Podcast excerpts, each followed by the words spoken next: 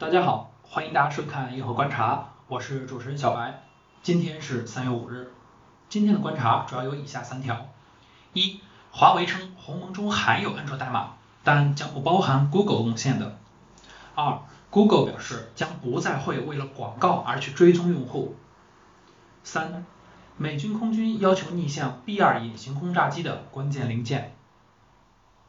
好，那接下来我们来看第一条。华为称鸿蒙中包含有安卓的代码，但将不包含 Google 贡献的。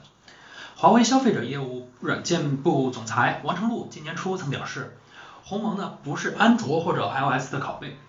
但面对鸿蒙 V2 当中包含的安卓代码的质疑呢，王成禄在采访中表示，并不是所有的安卓代码都是 Google 开发的，绝大多数的代码呢其实来自于安卓社区。呃，来自于安卓的这样的一个开源社区，那对于鸿蒙来说，他们也会吸收这些开源社区的优秀的技术和代码。你使用了 AOSP 的开源代码，就被判断说鸿蒙使安卓换了皮呢？他觉得说这一类的吐槽呢，其实没有太理解什么是开源。今年十月份呢，鸿蒙的第三阶段的开源代码将会上线，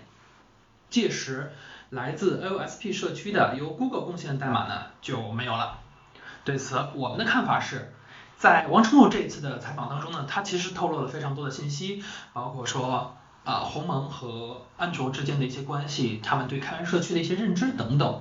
那么我们相信，在今年的十月份可能会有很多有意思的事情出来。那这样就让我们一起拭目以待吧。好，那么接下来我们来看第二条，Google 表示将不再会为了广告而去追踪用户。Google 呢准备杀死在互联网上用来跟踪用户活动的 Cookie，并且称它没有计划去构建新的用户身份识别服务，因为 Google 并不需要为了广告而去追踪个别用户。Google 称聚合匿名化和设备本地处理等隐私保护技术，进一步提供了一条清晰的道路来去替代个人身份的识别服务。广告商不需要去跟踪用户，就能够去受益于数字广告。对此，我们的看法是，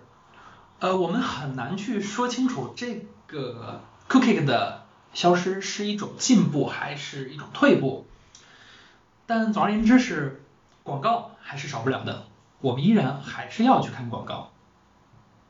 好，那接下来是今天的最后一条观察，美国空军要求逆向工程 B-2 隐形轰炸机的关键零件。B-2 轰炸机呢，单价高达四十亿美元，总共呢也只造了二十架。很显然，相关的零件早就停产了。而利用新的工技术去逆向工程合适的零部件，可能会比重启之前的零部件的生产可能会更加廉价。美国政府呢，对 B-2 轰炸机的关键零件负载热交换器的逆向工程呢，发出了招标，要求交付时提供完整的技术数据。对此呢，啊，我们的观点是啊。其实这件事情呢很常见，就比如说我们出门以后，我们发现自己忘了带钥匙，那这个时候我们只能找开锁公司来去帮助我们去打开门。其实我们并不是没有钥匙，只是说我们的钥匙在屋里，可能说我们确实没有办法进去。那有了开锁公司，我们就可以重新进到房间里。而在这样的一个招标的过程中，这些去承载的业务的这些公司，就像开锁公司一样。帮助美国空军来去解决他们遇见的问题。好，今天的银河观察到这里就结束了，我们明天见。